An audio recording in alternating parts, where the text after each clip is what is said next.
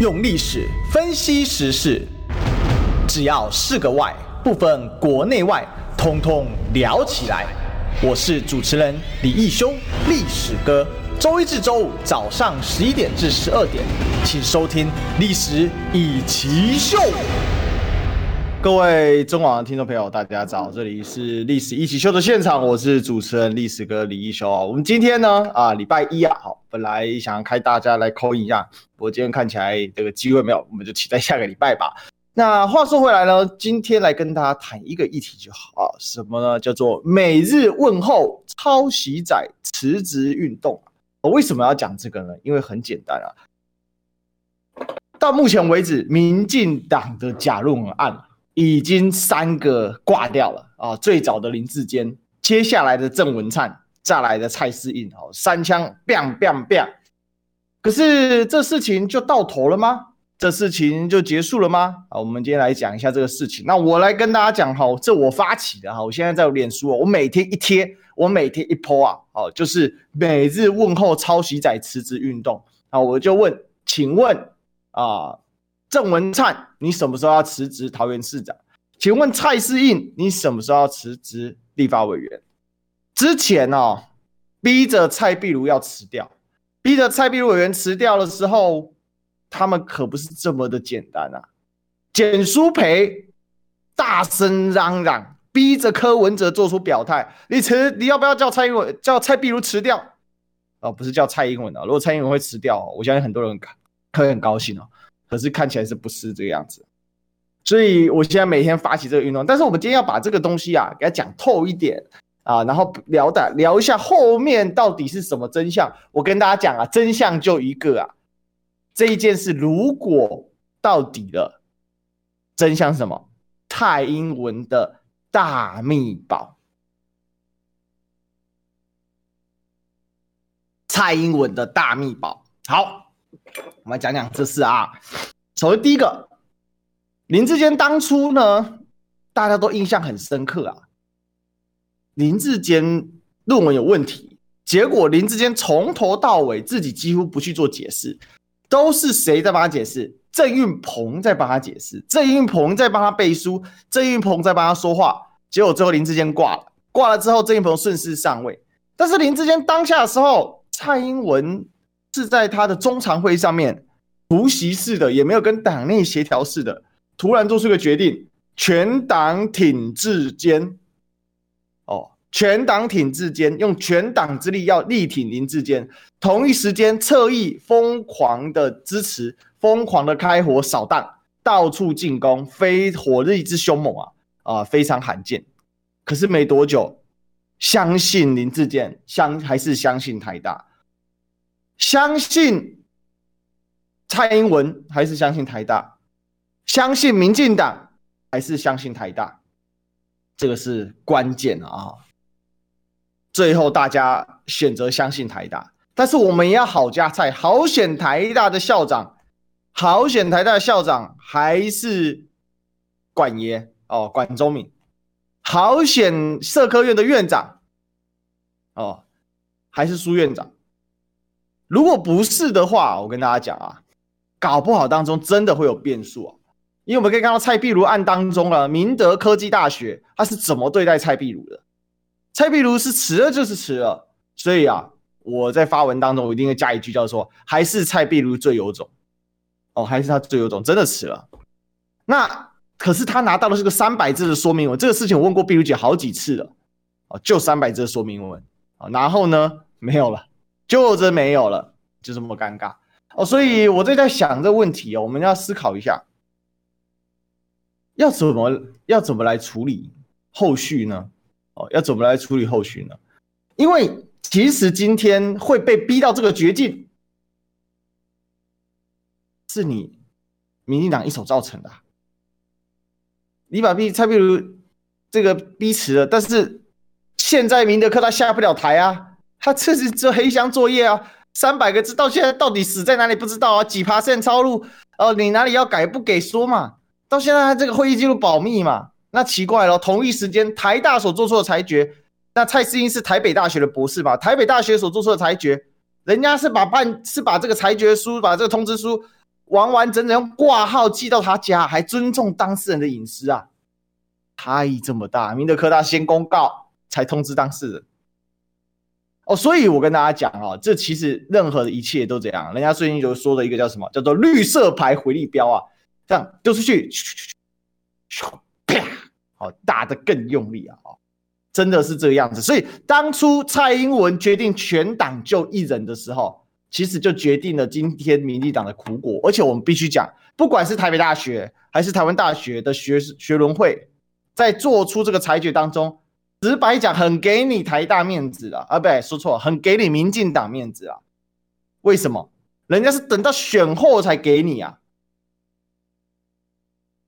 所以今天讲直白一点，这叫做啊，用单位供的嘎提这地来了哈！你自己啊，自业自得自爆当中了。但是回过头来，回过头来。我们今天要来了解一下里面的一些深层次。为什么说最终指向的是蔡英文的大秘宝呢？One Piece，对不对？为什么最终是他大秘宝呢？这个其实是刑诉到现在为止，林志坚说他还在奋斗他的清白，郑文灿说他要继续来申诉，蔡适应说我也要申诉啊，道歉，但是没有放弃。哎，这跟更之前假论文案最后道歉。撤回论文、放弃学位的李梅珍态度差很多啊！哦，态度差很多啊！哦，那当然这边水附带提一句啊！哦，我们真的要感谢这个游志斌哦，阿斌哥哦，在这当中呢，把这个论文啊来给送去检举，让我们知道更多的抄袭仔啊！其实长期看历史课都知道嘛，历史课对抄袭仔啊是最愤恨的，你知道吗？因为我真的是把我们什么？我真的是替我们全台湾哦，全国上下，我们全国上下到目前为止在两三百万的硕博士生啊哈，那当中呢，我相信认真写的人哦，我认为不下于哦，绝对不下于一半哦，或者至少也有一百万吧，对吧？好不好？那我认为，不管你是认真写哦，或者是只要你没有抄袭，其实只要你不抄袭啊，你都写得很辛苦。我讲真的啦。只要你不是造假的、找枪手的、抄袭的人，我都，我认为我都是替这些人在讲话，我要替大家发个声啊！真的很生气，不是吗？你就想想，你当初不管写硕论还是、写博论，你花的那个呕心沥血啊，找那些资料啊，花钱啊，像我啊，我本人写的是美国华侨史，我的材料在华盛顿特区啊，美国的首都华府啊，一趟飞机去。对一个穷学生来讲，五万多块就喷掉了。虽然我有请到教育部的补助，但是教育部补助也就五万多块，机票钱就没了，剩下自己想办法兜生活费，还不包括你再到各地去拜访的其他潜在开销啊，你交通费啊，其他的有的没有的开销。美国这么大，移动起来非常麻烦。然后呢，后来回来发现台湾还有一份资料没找到，再再花钱请当地的台湾人帮忙去搜罗，又花了搞又搞了个几万块。哦，所以我觉得啊，我觉得今天这个事情啊，我跟大家讲，所有认真努力的人，甚至不包括你写论文，只要你认真读书的人，你对事情做事情认真的人，其实大家都不能容许一件事情嘛，努力不一定会成功，但不努力一定不成功啊。但是今天有人呢，既不努力，但他成功了，他靠作弊，你能接受吗？这个逻辑再往外扩大，就是社会上所有努力认真的人，如果今天假论案可以在不道歉、不认错当中，然后就这样子轻易的被原谅，这就告诉我们所有的小孩子，告诉我们所有的人一件事情：努力不一定成功，不努力不会成功。这种说法是错的，不努力只要靠作弊，你还是会成功啊。对吧？所以今天呢，我们是把这个逻辑给扩大，但是也不是真的扩大，因为这个就是最基本核心。假论文案为什么要辞职吧？因为你靠着你的假论文的学历的光环，到处骗吃骗喝，你该偿还吧？你该偿还吧？我讲很合理啊。大家读书很辛苦啊，大家做事情很辛苦。就是哪怕你读书不好，你在公司努力认真工作，你生活认真的生活好每一天，就甚至你是在家家庭主夫、家庭主妇，你在家里面照顾家人，你每天都很认真在生活，好不容易把这个家照顾得很好，结果你看到有人不劳而获，其实讲白了就四个字总结假论案啊，淘喜仔为什么要辞职啊？不劳而获！啊这如果这如果这逻辑能通，请问陈明通吗？哦，不是陈明通啊，明通出高徒了，哦，糟糕的高了，哦，对不对？但是明通自己也很惨，等一下来讲陈明通，我等一下一个一个细数。所以今天这个逻辑，我们把这个定调下来之后，大家就会知道为什么我们要每日问候超级仔，你什么时候辞职啊？你什么时候要辞职啊？我就问这件事嘛。因为你凭什么可以不劳而获？你凭什么？我们都知道不劳而获的人啊，结果他就变成守株待兔了。哦，这是一个故事嘛？哦，古代有一个樵夫，对不对？他就砍柴，砍砍砍砍柴之后，砍一砍，这个树木断了。结果刚好呢，后来看到一只兔子吓到他，结果兔子跳跳跳就撞到那个砍断那个树头，结果没有弄好，就撞那个一耙子撞死了。哦，他就捡到一只兔子，哇！真不错啊，对不对？从此之后呢，哦，也不打猎了，也不砍柴了，每天在那边等着，等兔子，就要守株待兔啊。最后呢，最后什么都等不到。他一次是运气，但是没有人可以靠这种东西想要全拿的啦。好，我讲真的，所以今天其实我们在看待这事情的时候，我们一定要坚定的支持下去，就是我们在每日去问候他，你是不是要辞职？因为他背后所隐含的是社会运作的根本大道理啊！怎可以不劳而获？凭什么不劳而获？凭什么偷鸡啊？凭什么偷鸡摸狗啊？你谁啊你？哎，你还是吃公的花公的拿公堂哦！所以，我们今天我们把这个逻辑串起来之后，我们就可以很清楚了。我们为什么每日问候超级仔？的辞职运动，我每天问候他，天天问呢、我现在每天一 po，我就 po 到他这个。当然，郑文灿有人说：“哎呀，郑文灿要交接啦，呃，郑文灿要下台。”我跟大家讲啊，偌大的桃园市政府不会因为一个没有一个郑文灿而不能运作了，没有什么不能交接这种事情呐、啊。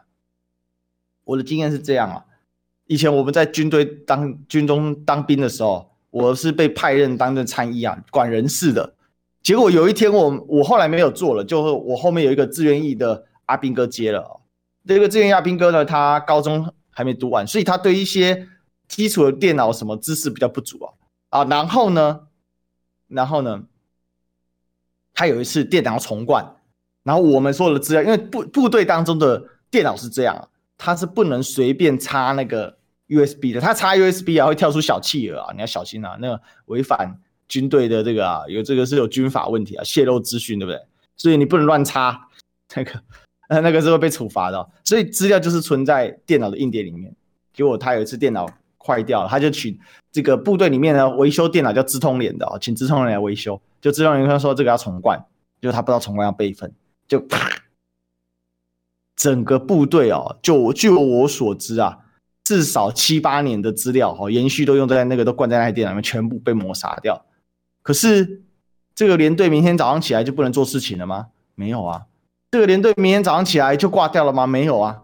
还是跑来跟我哭啊，说：“哎，怎么办？”我说：“我怎么怎么办？谁有备份？你不备份，当然就是没这个怎样，凉拌炒鸡蛋，好，你完蛋。好，那最后他还是继续在那边操作啊，他还是空一片空白当中，他还是活下去啦。所以这世界上怎样？这这这件事让我体悟出一个深刻的道理啊，就是一个团体、一个组织哦。不会因为某人某事啊，就彻底挂掉。只要他延续下去，就延续下去。所以话说回来，这事情就很简单嘛。今天你郑文灿马上辞掉，是一种负责的行为，你知道吗？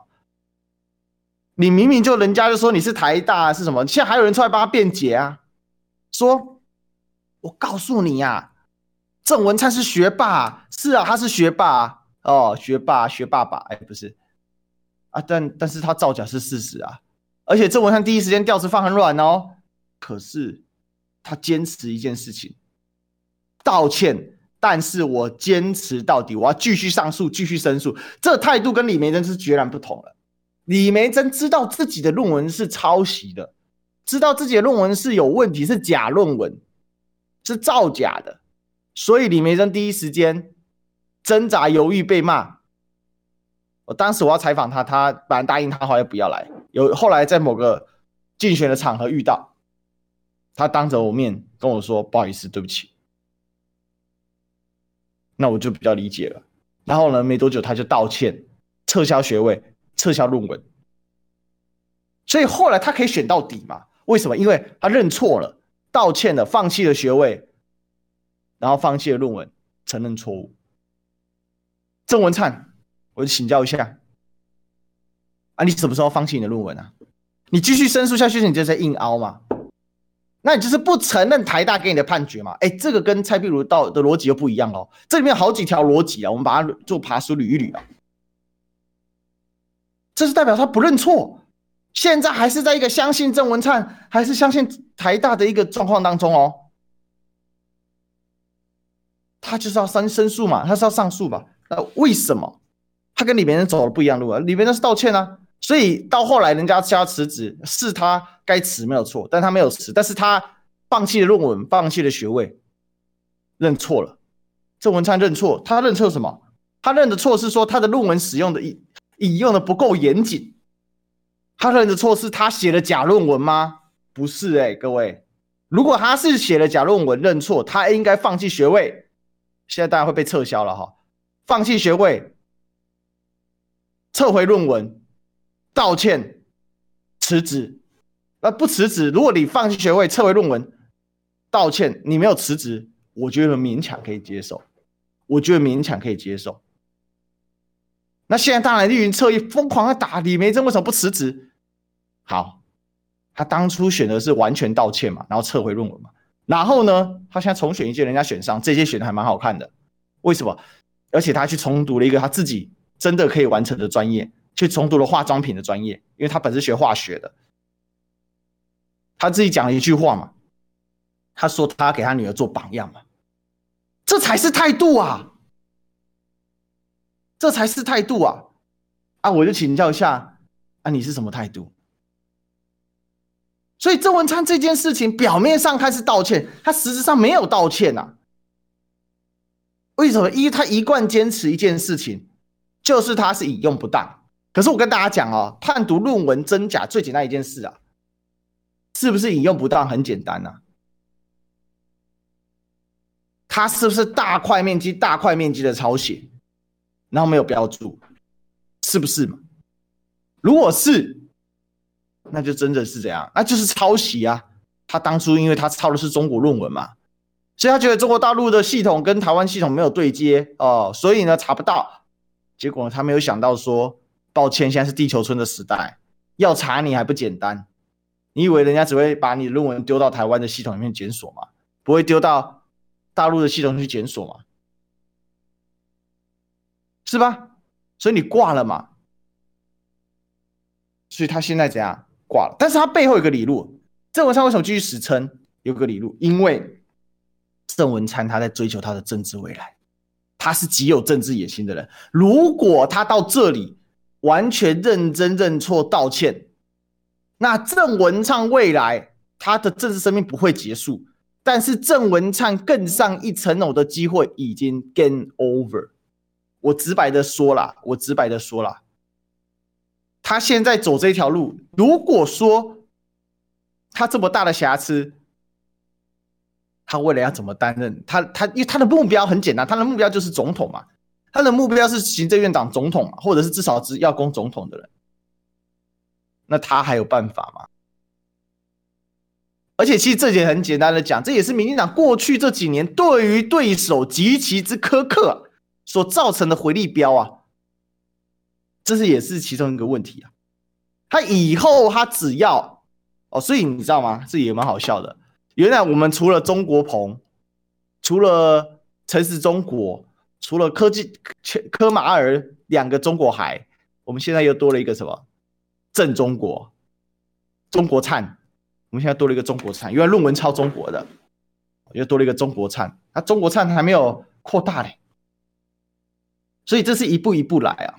那事实上我也知道发起这个运动啊，其实老实讲，接下来网军的反思会非常的严重，会非常的凶猛。所以大家这个我们会继续来努力了哈，我还是会继续坚持下去，但我不知道接下来会发生什么事情，大概会被攻击得很惨，哦，可是就努力先撑下去，表面上可能还风平浪静，他只是骂骂你而已，因为现在风向还带不动，但实质上他会不会给你搞阴的来阴的，我们不知道，很有可能，哦，很有可能，所以回过头来，郑文灿的政治未来，他如果现在不死撑，还就是拜拜。所以他只能选择一条路子黑到底。我态度低调放软，但是我坚决不认错。我态度低调放软，我认错的是我引用不当，而不是认错是我写了一个假论文，我抄了中国论文。这件事情非常的严重，跟非常的明显。这是郑文灿的这个布局啊。上个礼拜也跟大家谈过，郑文灿目标是什么？他接下来目标是党主席嘛？因为现在代理主席是陈其迈。他现在作为检讨小组的召集人，要去全台湾走一走。然后为什么去全台湾走一走？把条卡嘛绑桩啊，来怎样来来接任接下来党主席？本来还有机会啊，可是我就问一件事嘛，郑文灿，你现在深陷这种风暴，你的败选小组召集人，你还当得下去吗？一个没有诚信的，一个没有一个作弊的，没有内容的人怎么办？但是我必须说，郑文灿确实。他是比林志坚好上很多，这没有办法比。然后林志坚是中华大学夜间部，郑文灿真的是读过台大，所以他对他论文问题在哪里，他很清楚。所以他早就知道，他去答辩的时候，他早就知道，他只想凹一个东西，就说啊，因为我当年是引用不当，我可不可以补上注释？我补正的方式让我过。他想走这一条路线，可是抱歉，当年真的抄太多了。台大最多给你判出三十趴，已经对你非常客气跟宽容了。实质上是不是更大更严重？郑文灿知道哦，可是更恶劣啊！他真正知道，他知道自己在做什么啊！就因为他太聪明，他知道，所以呢，他更不愿意放弃。就像我们不会放弃广告一样，我们先进广告。你知道吗？不花一毛钱，听广告就能支持中广新闻。当然，也别忘了订阅我们的 YouTube 频道，开启小铃铛，同时也要按赞分享。让中广新闻带给你不一样的新闻。用历史分析国内外，只要是个“外”，统统聊起来。我是主持人李易修，历史哥，请收听《历史易起秀》。我们今天欢迎大家来到《历史易起秀》现场。我们现在正在发起每日问候抄袭仔辞职运动。我是主持人历史哥李修，我们继续来追寻历史，追求真相啊！我跟大家讲一件事啊，坚定的支持下去，每天来问候他们，原因很简单，一句话：人无一人无信不立啊，没有最基本的 credit，你在社会上怎么走？你没有信用，抄袭仔就是没信用的事情。郑文灿坚定不辞，背后还是政治帝的撑撑腰。但是有一个东西是什么？蔡英文的大秘宝。蔡文因为有这个大秘宝。所以坚定的支持的郑文灿，坚定的挺着林志坚，当然他也会坚定的继续支持蔡适应。好，所以第一趴我们讲了郑文灿，第二趴我们来讲蔡适应。蔡适应他算比较低调，第一个他的名气真的比较低，好，第二个他在基隆这边本来就属于比较边区，所以相对来说得到的重视会少一点。可是呢，这个不影响他该辞职这件事。既然当初你民进党各把各的都逼着蔡壁如辞掉立法委员，你现在也要该辞掉。然后现在就有人说了：“哎，不对哦，这个蔡壁如啊，他是不分区啊，他辞了影响不大。那这个蔡适应是分区区域立委啊，辞的差很多啊。哦，是这个样子吗？哦，所以这叫什么？这就跟啊一个学生犯错的时候啊。”一个是公费生啊，一个是自费生啊。啊，公费生呢？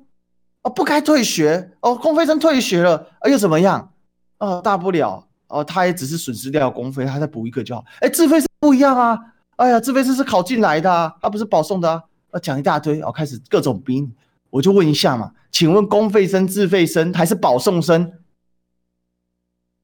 都是学生啊，差在哪里？你是怎么上来的？那是你的问题啊！但是你现在的位置就是学生啊，你现在的位置就是立法委员，我还管你什么？你是公费生、自费生、保送生还是体保生？什么生都不重要，重点是学生，你犯了校规，你就 get out。今天蔡壁如被你们说，因为他假他的这个论文有问题，他辞掉了。那我请问一下，我请问一下，那今天你要不要 get out？你蔡适应照你民进党标准 get out 啊，一样嘛，一样嘛。是吧？所以区域立委跟不分区立委在立法院当中都是立法委员嘛，对人民来讲都是立法委员嘛。那个对只是对你政党有影响，对其他有影响吗？没有任何影响。他有因为他是区域立委还是不分区有影响到他的职权吗？没有啊。所以其实关键就在这里啊。我们只要把这个关键弄通了，那你蔡适应到底有什么不辞职的空间？但是蔡适应呢，他跟郑文山做了一模一样的事情。第一个，道歉，为他引用不当道歉；第二个，他要继续来继续来申诉。我跟大家说，驳论的审查是远比硕论更加严格、更加严谨。结果你蔡适应连驳论都可以造假，真是让人始料未及。你看到现在被撤销的硕论，被撤销的都是硕论，博论之第一本。所以其实讲白了，双标嘛，绿色回力标嘛，你怎么追杀别人？现在人家就在还在你身上。当你民进党每次都拿放大镜在检视别人，然后在里面找到杀力扩大、扭曲、抹黑的时候，今天啪打在你脸上，抹的你怎样？你满脸都是排泄物。你抹别人，你先抹自己，是吧？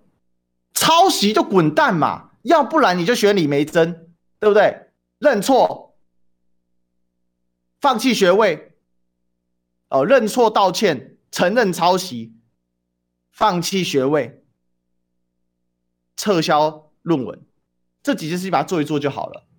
主动的认错道歉，撤销学，那你如果你这样子你不辞，那代表着你真心悔改了。你如果真心悔改了，然后呢？你自己像李梅这样，你再去读一个硕士，那好，那大家不会，大家怎样？大家就不会一直逼着你要辞啊。今天最大的问题是，不管是郑文灿还是蔡适应，他其实用的道理都是一样的，道歉，但是我坚持到底，坚持到底什么到底？继续上诉，继续申诉。哎，明德科技大学是连他们怎么开会都保密，台北大学跟台湾大学是用挂号把他们的裁决结果。寄给你个人，而且还告诉你说，这个因为涉及当事人隐私，所以他们并没有对外的开记者会。当初林志坚如果比照林志坚办理的话，那这样是不是校长出来讲话，院长出来讲话，当时苏宏达教授出来讲话啦，大家解释的非常清楚啊，哪里有问题，哪里有问题，还做 PPT 当众报告说明呢？你凭什么？哎，人家对你真的很好了。如果你今天，我就再讲一次，真心的道歉，真诚的认错，真的老百姓不会逼着你要辞职啦。就是你当初你怎么逼蔡壁如的，结果蔡壁如辞掉了，他因为辞掉，他继续坚持他的清白，他继续申诉，我觉得合理啊。他已经付完他的政治代价，为什么他不能坚持他的清白？他继续申诉，而且明德科大不给资料嘛。可是今天台大跟台北大学。对你们真好啊！他们真的是这样，把论文的问题捆包之后，还私信给你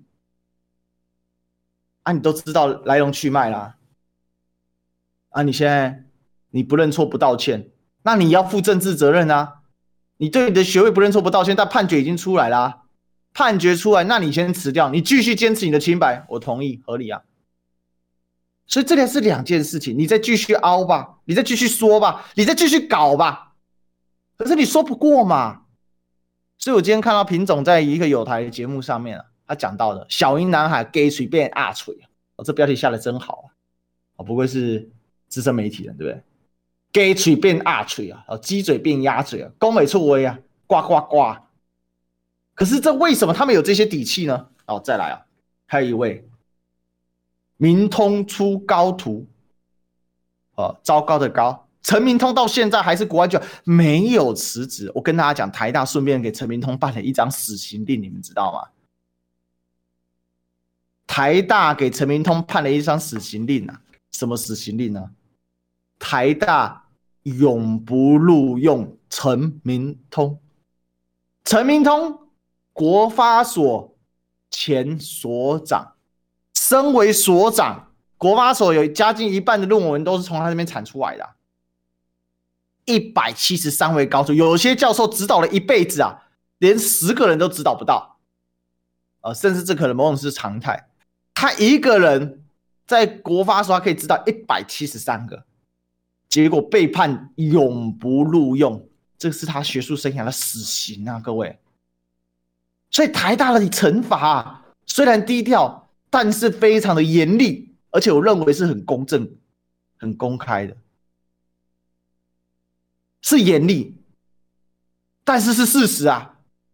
真心的怎样一巴掌啪打上去啊？陈明通他竟然他连续出了出了怎样出了两本假论文啊！一个教授一辈子，我跟真的我跟大家说，一辈子可以知道五个十个已经都很多了。哦，真的很多教授一届就知道一个而已，一个两个，啊，他人家可能一辈一届知道一个两个，结果他是怎样，一年可以撤销两个。那如果这一百七十三个继续查下去，会死多少个？真的没人知道呢。啊，问题是，我就问件一个关键，那为什么到现在他尚未辞职？为什么到现在蔡英文没有叫他辞职？国防外交，这是只属于总统职责哦，因为背后有一个大秘宝。为什么现在还没进广告？因为背后有个大广告。我们进广告，听不够吗？快上各大 Podcast 平台搜寻中广新闻网，新闻还有精彩节目都准时推送给您，带您听不一样的新闻。中广新闻。用历史分析国内外，只要是个“外”，统统聊起来。我是主持人李易修，历史哥，请收听《历史易起秀》。欢迎回来，这里是《历史易起秀》的现场，我是主持人历史哥李易修。我们今天来谈啊，每日问候抄袭仔辞职运动，原因很简单，背后有个大秘宝即将呼之欲出了。好，我们今天铺成了一整集啊，我们就来讲讲这大秘宝的一个逻辑。什么大秘宝？蔡英文总统的大秘宝。OK，好。陈明通为什么还没辞职？我跟大家讲，很简单，台大已经判陈明通永不录用了。作为国发所的前所长，作为一百七十三位高徒啊，糟糕的高吧？哦，明通出高徒啊，名师出高徒啊，到现在还不辞。当然，英系立委罗志胜砰开了第一枪了，他应该要怎样？要考虑这个去留。可是为什么不敢叫陈明通直接辞？而且。英系立委出来开英系，开出来开内阁的枪，感觉哪里怪怪的。其实这里面有个逻辑，很多人看不懂啊。我帮大家梳理梳理，爬梳一下。原因很简单，道理是这样子啊。因为现在任何牵涉到假论文的人，蔡英文的主观意志上绝对不希望他们辞职。我再说一次，现在任何牵涉到假论文的人。蔡英文的主观意志上，绝对不希望他们辞职，因为蔡英文自己也有大秘宝。蔡英文的大秘宝藏在哪里？藏在 LACE 的妇女图书馆。哎，不是他们自己的图书馆，是藏在那个妇女图书馆里面。那一本到现在大家都看不到。然后呢，明明不是在台湾的。大大学毕业的，不是国内的大学毕业的，结果他可以把他的硕博士论文放到硕博士论文网、全国硕博士论文网、台湾硕博士论文，现在改名到台湾硕博士论文网里面。抱歉，那个是我们什么？我们这种土硕士啊，然后再放的。啊，为什么？因为蔡英文一路以来，如果是假大秘宝是什么？一点五个，一点五个学位嘛。一点五个 PhD 嘛，一点五个 Doctor 嘛，对不对？一点五个博士学位的，是吗？的论文，他靠的，他一辈子靠的吃穿的起点，就是这一点博士的学位论文啊，这就他的大秘宝啊，他的大秘宝就在这里啊，他的大秘宝有多厉害？厉害到怎样？陈明通的学生是被撤销学位啊，但是问候他大秘宝的教授啊，彭文正啊，是被撤销，是被撤销护照，对吧？人家被撤销学，他是被撤销护照啊，不让他回来了，直接把他流放。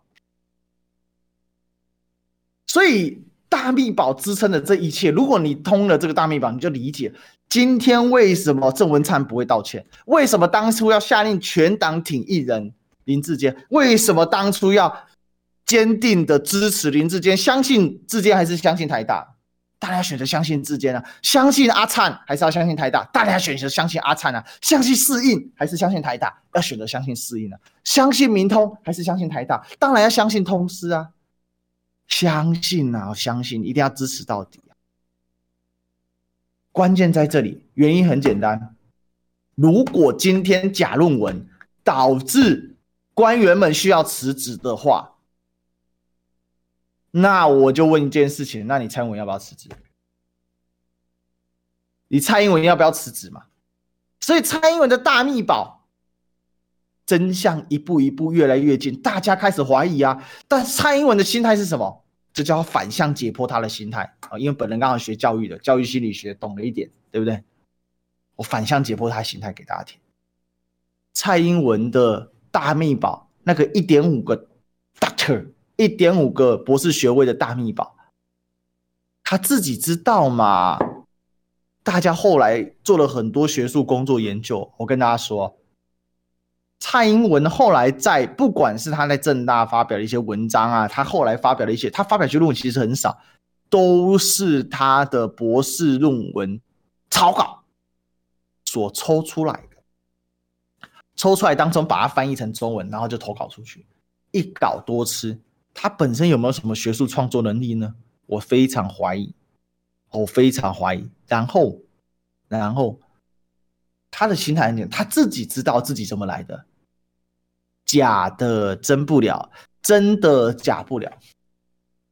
Jobs，他是不是 Jobs？从他的心态可以看出来，为什么他这么喜欢用这一些金玉其外败絮其中的人？他这么喜欢用这些人有假论文的，民进党很多人哦，就觉得很震惊。到现在他的姿势很震惊啊！郑文灿不是台大的吗？怎么会写假论文呢？而蔡世印。都读到博士了，怎么会是假论文呢？陈明通好歹也是个学术大咖，做过国发所所长了，哎，怎么会是指导假论文呢？更别说林志坚长得那么帅，对不对？政治明星还两写了两本硕论，怎么两本都是假的呢？因为很简单，因为这些人真的还假的。一般人哦，一般对学术圈不熟的人，对学术研究不熟的人，一般政政治的支持者，一端的粉丝啊。他会采取相信策略，觉得他人是好棒，他这个光鲜亮丽，所以他会以主观去相信，主观去信任。可是哦，可是哦，对于对于其对于这个蔡英文的心里面呢，我相信他很清楚这些是怎么回事啊，我相信他很清楚是怎么回事，但他为什么敢用这些人？这种叫什么？这种叫做。内心的一种愧疚所衍生的一种心理性的病理保补补偿保护机制。我们最后一点时间啊，我把这事情给讲透。我再说一次，这是一种心理心里面的一种一种惧怕，或者是一种亏欠感。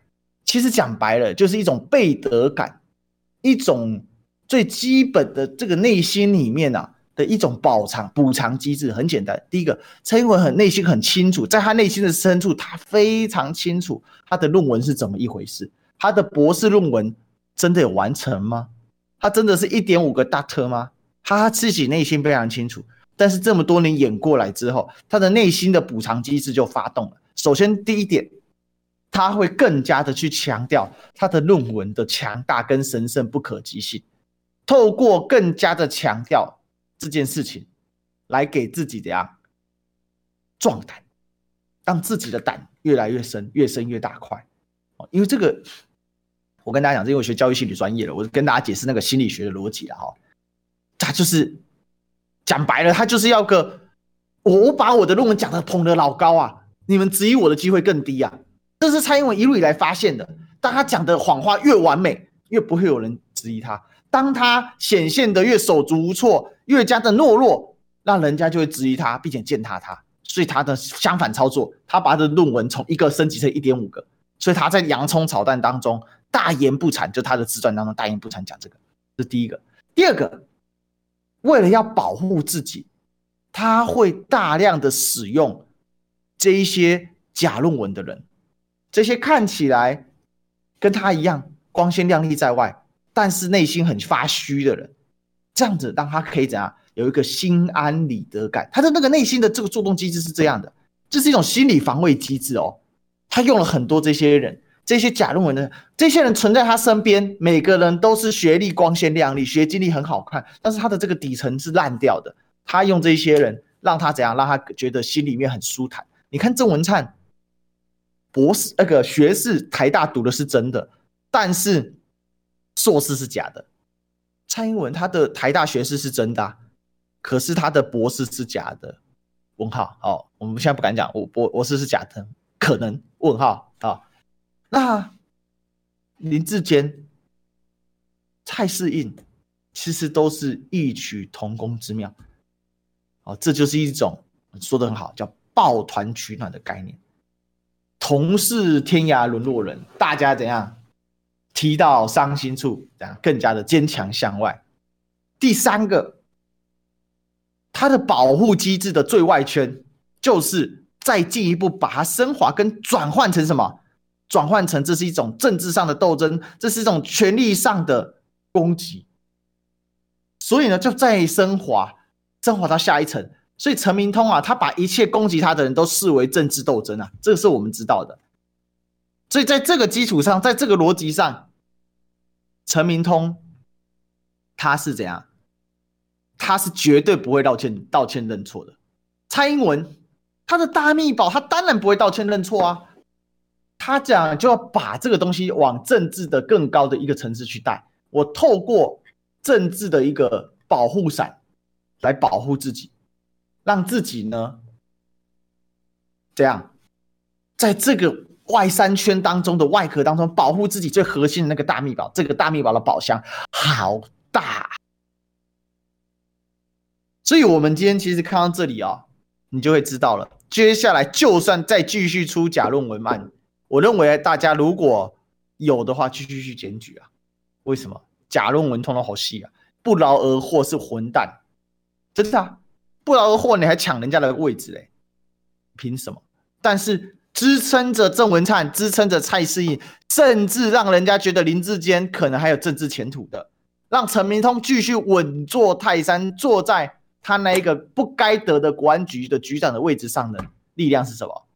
直白的讲，就是蔡英文的大秘宝，就是蔡英文的大秘宝。Jobs 挺着假论文合理合情，但他背后的机制是这样，所以我跟大家说，接下来发生什么事情？接下来民进党的权力核心会更加的向内收缩。会更加的怎样摆出武装的姿态？他们接下来做的事情会更加的强硬，更加的没人敢讲，因为他内心发虚啊。内心发虚的人啊，他只有两种可能：一种就崩溃，另外一种怎样，就是强撑到底，跟你干到底了。所以接下来的民进党会更不明是非，会更加的阿爸。然后呢，表面上什么要改革什么，通通没有，他会更加的讲往内收缩。苏贞昌现在啊。更稳了，大家知道吗？今天一个新的消息啊，徐国勇本来快要辞掉了，本来差一点要辞掉，因为内政部天下第一大部嘛，对不对？徐国勇这么多案件，好，然后他本来已经办公室打包了，当时行政院说：“哎呦，不能证实。”徐国勇自己后来证实了，他说：“哎呀，这个办公室收来收去，本来就很正常嘛。”结果今天新消息出来了。徐国勇已遭到苏贞昌的慰留啊！徐国勇已遭到苏贞昌的慰留啊！哎，为什么？哎，奇怪，徐国勇不是说他们要辞吗？他没有讲团长在放风声嘛？那徐国勇是谁的人？徐国勇是谢系后来投靠了蔡英文啊，他是蔡英文的假嫡系的人。